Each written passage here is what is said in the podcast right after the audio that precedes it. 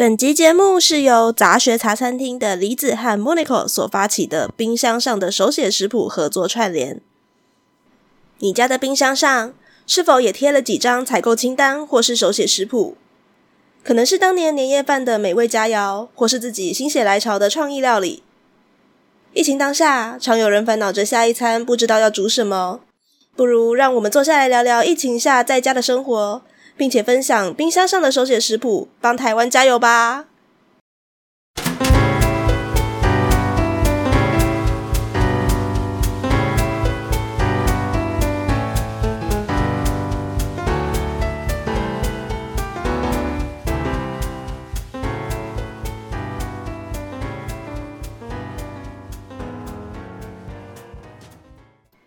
安安，欢迎收听《宁可当吃货》。各位吃货们应该有发现这一集的开场白很不一样吧？我终于到现在首度参加了所谓的 Podcast 节目串联了，感谢杂学茶餐厅的李子和 Monico 的邀请。那这一次的活动叫做冰箱上的手写食谱，那每个节目大概会在六月二十八之前陆续的更新。本集节目的 show note 呢，我也会放上了这一次的活动串联的网站，那各位可以去听听看其他的 podcast 好友们他们分享自己在疫情当中的一些心情，以及各位分享他们自己的手写食谱喽。说真的，三级警戒到现在一个多月，大家已经慢慢开始习惯了，就是例如说呃上课或者是一些上班然后的生活改变。但遇到有一些往年可以做的事情，现在不能做的时候呢，就会觉得啊，我们的生活真的跟以前不太一样，回不太去了呢。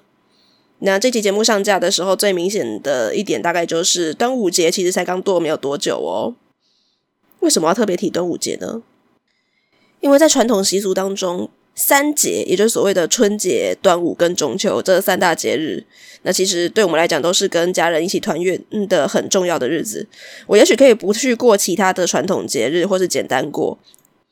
可是对于一个北漂的上班族而言呢，三节的意义其实不太一样。我会尽量的想办法可以休假，然后甚至是提早一点回去，就是为了可以跟家人团圆。因为我一年其实回去的次数蛮少的。所以本来如果今年就是跟，尤其如果像去年二零二零台湾防守的这么好的话，我应该还是会开开心心的回家吃粽子了。但现在我是住在新北市，虽然我们在的里并不是所谓的热区，但我很怕万一自己就是，即使我已经非常小心了，但我毕竟还是有在网购，还是有在收一些宅配包裹。那也不晓得那些包裹，虽然我都会稍微的消毒过。但万一我其实已经不知道在哪边已经染疫，然后身上有一些病毒的话，我那我本身是无症状的情况，那回到家里面，家里面还有阿嬷年纪很大了，万一我不小心传染给他人怎么办呢？所以想了又想之后，其实我后来还是把我的好不容易抢到的高铁票把它退掉了。那今年的端午节就是前几天，我就是在新北市然后一个人度过。说真的，这真的是蛮失落的。所以我还是尽可能的想办法为自己找一点事做。嗯，如果你要说是想办法为自己创造一点节日的仪式感的话，也是啦。总而言之，端午节当天呢，虽然我没有办法跟在老家一样，就是在老家的时候啊，爸爸一大早他就会去摘一些榕树、芙蓉啊，然后一些艾草之类的一些呃辟邪草，然后呢插在门口。对，我们家就这么传统。然后呢，在中午的时候呢，会接那个午时水嘛，然后呢，就把这些香草，然后跟午时水和在一起，然后我们就用那些草汁来洗澡，可能简单的淋浴而已啦。对，那我当然不可能在呃外面的话还做到这么高刚，但我还是有接了午时水，然后呢，在中午呢，呃，简单的洗了一个澡。不过，身为一个吃货，节日的时候不吃相应的东西怎么可以呢？以前每到端午节，然后呢，吃着家里面自己包的那个水煮的南部粽。并且上网，然后呢，就是围观所谓的南部粽、北部粽大战。哎，好啦，我自己可能也会稍微就是加入吐槽，说北部粽是三 D 油饭的行列。总而言之，这件事情多好玩呐、今年都参与不到了。北部粽的支持者啊，就会说南部粽那个水煮的一团烂糊糊的东西，根本就是水煮饭团。然后呢，甚至有人会说是鼻涕的那种黏的口感。而北部粽这种，先把米跟料都弄到熟之后，然后再用粽叶包起来，然后去蒸吹，让这些呃料都带有那个粽叶的香气。基本上呢，它是吸收了来自于台湾移民跟台湾原住民的习俗，经过改良的做法发展而成的。所以呢，北部粽支持者就会说，原则上北部粽是真正在台湾发财出来的，充满台湾特色的粽子。那南部粽的支持者就会觉得说，嗯，你讲的都对，但是你这个做法跟油饭到底有什么不一样？那我也没有说你油饭不好吃啦，但是油饭不要来冒充粽子好吗？总而言之就是这样子，每年啊两派就会不断的吵下去，其实是有一点点好笑的，不是那种很认真的吵。然后还有那种混乱第三方，就是。外省湖州粽的支持者，或者是客家板粽的支持者，就会跑出来说：“你们到底在争什么？我们湖州粽，或者是我们板粽才是天下第一。”其实大部分的人都只是把这个当一个好笑的梗在吵而已。我们怀念的是那个斗嘴的感觉。那当然，还有是有一些人呢、他可能不特别支持南部粽或北部粽，他只要是好吃的粽子都接受。像是我男友，他其实口味比较重，所以他很喜欢北部粽那种，就是那个味道然后比较重的感觉。但是他又喜欢吃比较软黏的口感，所以他很喜欢吃我们家包的粽子。因为我们家的粽子基本上米还是会跟就是我们那些呃酱汁，然后呢先稍微炒过之后，然后才拿来包，但基本上是半生不熟的状态了。那我自己是南部粽的支持者，但我也不是哪一家的粽子都吃。呃，原因前几集如果都有听说过的听众应该都知道，我本人是不吃咸蛋黄的。那你现在要找到没有包咸蛋黄的粽子，基本上是难如登天呐、啊！大家都说咸蛋黄的味道，然后就是那种要料好澎湃才是南部粽的特色。不过偏偏我吃粽子，我是喜欢那种很简单的配置的，就是米，然后肥厚的香菇，因为我很喜欢那个香菇多汁的口感。然后呢，呃，一块就是肥瘦适中的五花肉，然后跟一些虾米，基本上就是只要有这些我就够了。那花生可有可无啦，其他的东西我都觉得是很蛮多余的。那我本人又不吃咸蛋黄，所以基本上我八九成只吃自己家里面包的粽子，因为家人的爱心会为了我特地不包咸蛋黄。那如果在外面我想要吃粽子的话呢，要么就是我直接去找全素的粽子，要不然呢，我就是去买那种配料单纯到只有一块肉的湖州粽，不然随随便便买都会有咸蛋黄袭击，杀了我吧。那为了要维持节日的仪式感，并且满足我身为一个吃货的口腹之欲，我本来也是打算说，不然我来买湖州粽或者是素粽来，嗯，过节好了。但是上周物流业者又拒收冷冻，所以我如果收到了，我势必要等个一两个礼拜我才能够吃。到时候端午节早就已经过了，那我吃这个的意义是什么啦？就在这样想了想之后呢，我还是重新检视了一下我手边目前有的食材。嗯，有米有香菇，哎，北部粽是三 D 油饭这个玩笑开那么久了，但其实我真的不讨厌油饭呢、啊。OK，那今年就来做个假北部粽真油饭之端午节特别企划吧。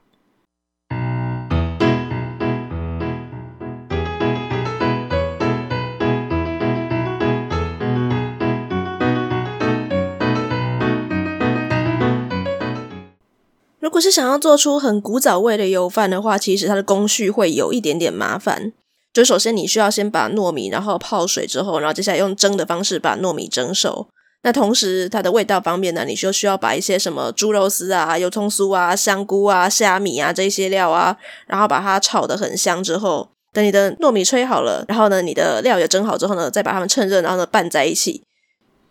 这个是很古早味的做法。不过防疫期间居家自主，大家常常会遇到的两个状况，第一个就是你的食材可能有一些不是你想买就可以买得到的。像现在其实呃，我有看新闻啊，其实现在杀猪的量有人比较控制比较少，所以猪肉是比较贵一点。那可能就要想办法，然后找一些替代的食材。那第二件事情是，如果你餐餐都自己煮的话，然后又坚持用那种很复杂的那个煮法，你大概煮没几天，你就会觉得很腻了，然后就会不断的一直叫外送。所以最好是使用就是比较简单一点的改良式的做法，因为一开始就打定主意我要用比较简化，然后但是依然好吃的做法来做出我的端午节版本油饭。那在食材的部分，我就稍微看了一下，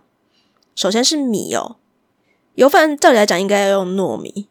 但是呢，你也知道糯米，我上网看了一下，因为其实干货类的东西网购的话很快就可以送来了，但糯米一次要买，其实大概都要买个至少一斤左右。那对我一个不常吃糯米的人来讲，其实呢，呃，糯米吃多了也是不好消化，而且我又不常煮。那我想了想，我还是用我原本就有的白米来做就好了。如果你用的是我们一般常吃的那种呃梗米啊，或者寿司米，你来煮起来的话，味道一定会差很多。那好在我现在手边有的米呢，是一个叫做台中一九四号的品种。嗯、或者是你去超市买的话，有可能会看到外包装上面写七叶兰香米，就是这个品种。那它的特色，它其实是印度香米跟那个台梗九号，然后呢混种，然后等于是他们两个混血生出来的小孩啦。所以它的特性就是它既有那种长米印度香米的那种粒粒分明的特色，然后呢又跟台梗九号一样，它有那种寿司米的比较 Q 黏的特色。那虽然煮起来你不至于跟糯米一样有糯性，不过呢蒸起来结果还是还蛮像长糯米的，而且呢也会有一种 Q 软的感觉。虽然这个品种它单价算是稍微偏高，不过我觉得蛮好用的，因为它本身就有那种粒粒分明，然后但是又 Q 黏的特性，所以你在煮的时候水稍微少一点点，你就可以适合把这样的米然后拿出来做炒饭。那水稍微多一点呢，煮起来就会像我们一般喜欢吃的那种比较软黏的米饭了。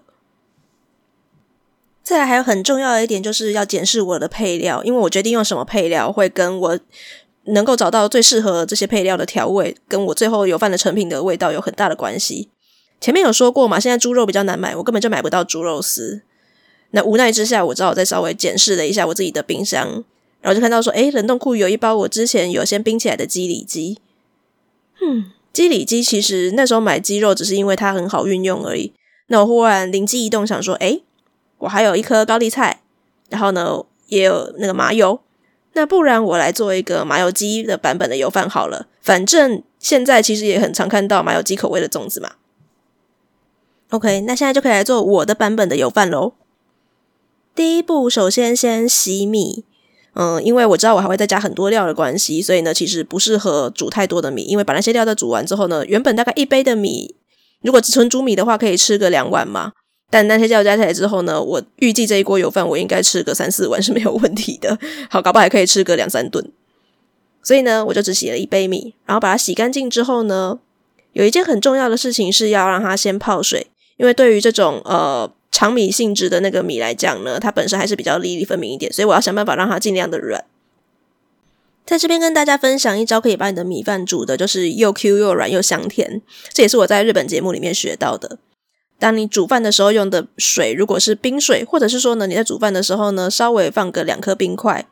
那这样在烹调的时候就会延迟它加热熟化的过程。那也因为有这个延迟的关系啊，所以它米粒当中淀粉呢转化成糖的那个成分呢就会有比较多的可以释放。你的米煮起来就会特别的香 Q，特别甜美。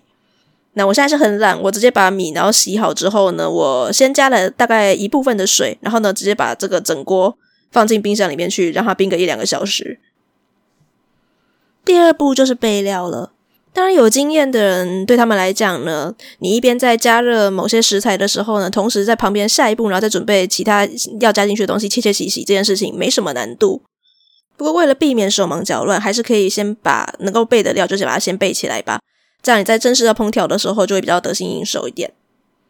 那以我要做的香菇麻油鸡饭版本，很简单。第一个就是香菇干过，然后先把它冲洗表面的一些脏东西之后呢，然后用温热的水去把它泡开。我手边有的是 size 比较迷你可爱一点的纽扣菇，所以其实这个很容易就泡开了，大概十几二十分钟吧。那泡开之后呢，你就把这些菇都捞起来，然后把它的水分都挤干，然后就可以切丝备用了。那香菇水我有特地算过量，因为我刚刚泡米的那些水其实还没有到真的就是整整一杯的量啦。到时候再把这些泡香菇的水然后加进去，这样煮出来的饭呢也会比较香。等待香菇泡发的时候呢，就顺便先把高丽菜把它切成适口的大小，然后鸡里脊呢也可以把它切块，顺便处理一下。虽然说鸡里脊本身已经是鸡肉非常嫩的部位了，但它还是会有一些筋没有处理好嘛，然后就把那些筋把它挑掉。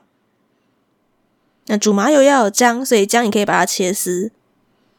那我本身就是常常会备有一些干的姜片，也是用温热的水，然后把它泡发之后就可以把它切丝来准备了。嗯，我觉得用姜片，虽然它的口感呢、就是吃起来一定会比较干硬，但它的好处就是它的姜的味道非常的浓缩，所以你不需要用到太多的姜。这些料都备好之后，第三步我们就可以来炒料喽。那首先的话呢，要先煸姜，把姜的那个辛辣的香气，然后先把它煸出来。那因为我要做的是麻油鸡饭口味嘛，这边有一个小诀窍，就是你不要直接用麻油去煸姜，因为麻油经过加热太久的时候，它会苦。我要的只是麻油的香气而已，所以我一开始先用了很少量的那个一般的食用油，然后呢用中小火，然后去慢慢的煸姜，把我的姜然后煸到它那个微微的边缘有一点卷曲就可以了。等姜煸出香气之后，我就可以把接下来还有其他如果我想要爆香的料都一起加进来。那买不到虾米，所以我这边只有简单的放了就是刚刚泡发的香菇丝，然后呢加一点点的油葱酥进去。有油葱酥的味道是因为我还是希望它吃起来有一点粽子感啦。菇类其实是很会吸油的哦，所以你这样子稍微翻炒一下之后，你就会发现原本爆香的那些油啊，跟油葱酥的油，然后炒一炒之后呢，呃，基本上都已经被香菇然后差不多吸进去了。但这个时候你就会闻到整个那个锅底，然后就有很香的味道。那这个时候呢，我就可以选择把我的那个鸡里脊然后放进去，不需要炒到全熟哦，因为反正我们还会把个饭放进去一起煮嘛。那最后呢，我再把那个高丽菜，然后呢放进去炒一炒，等到那高丽菜出了水，差不多收干了之后呢，要起锅之前呢，再淋入麻油，然后呢带有麻油的香气，然后呢稍微调一点味。嗯，我希望它有一点点酱色，看起来比较漂亮，所以呢加了一点酱油，然后盐巴，还有一点点的胡椒粉来做提香。这个部分就是试吃，然后当你觉得这个调味已经比你预预期想要的味道再稍微更咸一点的时候就 OK 了，因为等到你跟饭一起煮完之后，它的味道会稀释掉。那想要特别注意的就是酱油不需要加太多，我们要的只是它那个漂亮的酱色而已。因为酱油通常里面都有加糖，那如果你加太多的话呢，等一些放进去煮，糖是比较容易焦化的，所以呢，你放进去一起煮之后呢，如果你的糖分太多，它很容易就是在锅底的时候呢，呈现出那种脆脆的锅巴。当然，就是对某一些料理来讲呢，香脆的锅巴是很好吃。可是我今天要追求的是油饭，应该很少有人吃到的油饭是有锅巴的吧？等到这些都准备好之后呢，就进入最简单的一步了，那就是去吹煮。吹煮这件事情非常简单，不管你用的器具是电子锅还是电锅都可以。你就把你刚刚泡好的那个米，然后拿出来，把你刚刚炒的料，然后把它铺在上面。嗯，或者是如果你对你家的那个电子锅加热比较有信心的话，你可以把它。料跟米，然后充分的搅拌都 OK。那这时候呢，我刚有留一些香菇水嘛，然后水分不太够，所以我就把香菇水然后一起加进去，然后就把它放进去吹，就完事了。这样是不是超级简单呢？这个做法其实就有一点点日式炊饭的感觉了。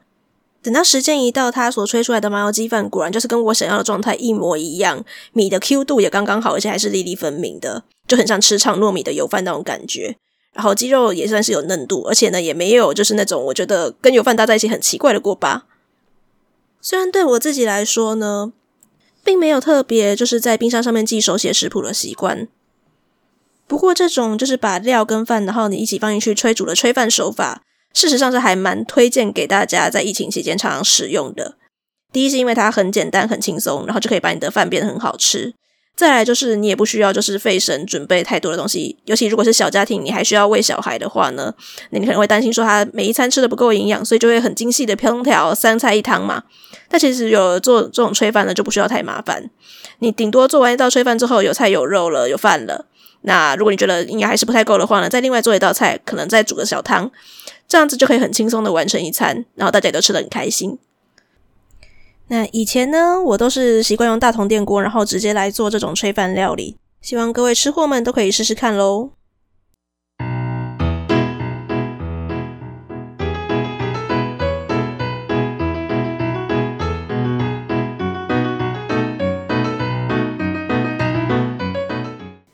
节目最后还是要跟大家再讲一下，疫情当下大家都必须待在家里面很困难，然后大家会面临自主的情况比较多。就像在前面说过的，各位不妨试着，呃，如何呢？去运用自己手边现有的食材，然后呢，尽可能用最简化的方式把它烹调得很美味。那大家也不要把就是做菜这件事情把它想得太复杂。其实我觉得就是必要的时候啊，如果有有一些比较省钱一点的工具，然后尽可能简化的方式把它做得很好，也不错的。今天所介绍的这个油饭，或者说你要说它是炊饭、米糕什么的都可以。这这类做法的话，就是运用呃一个器具。不管电锅或电子锅，把它烹调一锅到底。那我自己是非常推荐，就是使用电子锅啦，因为电锅的话，它可能就是会有一些比较需要控制的变因，因为它只能够就加温跟保温而已。那可能就是比较难去控制你的米的熟度这样。那电子锅的话，除了它煮的时间比较久以外，基本基本上没有什么太大的问题。我觉得就是在这段期间呢，我最最最庆幸自己有做的厨具投资，就是我买了气炸锅跟电子锅。当然没有他们的话呢，我想要做的一些料理，稍微控制一下手法还是可以做得出来。但有了这些比较轻松的小厨具，真的是做起来会比较方便。那疫情期间最重要的就是放松心情，所以也推荐大家可以把这作为一种生活投资。只有当烹饪这件事情变得不再是一种烦恼的时候，我们才能够运用更轻松的方式，然后呢，长远的走下去。那至于想要吃什么呢？就来参考我们今天最后还是要再讲一下我们的节目企划——冰箱上的手写食谱。欢迎各位到活动网站去听听看其他 Podcaster 们他们所提供的料理。或许你也可以在疫情当中找到属于那个你今天晚上想要吃什么的一些生活灵感哦。那不要忘记，如果你喜欢这一期的节目的话呢，帮我们在 Apple Podcast 的五星评价加留言，让更多的朋友们知道。那我们的脸书跟 IG 都叫做宁可当吃货，欢迎留言来找我玩喽！期待下次见，拜拜。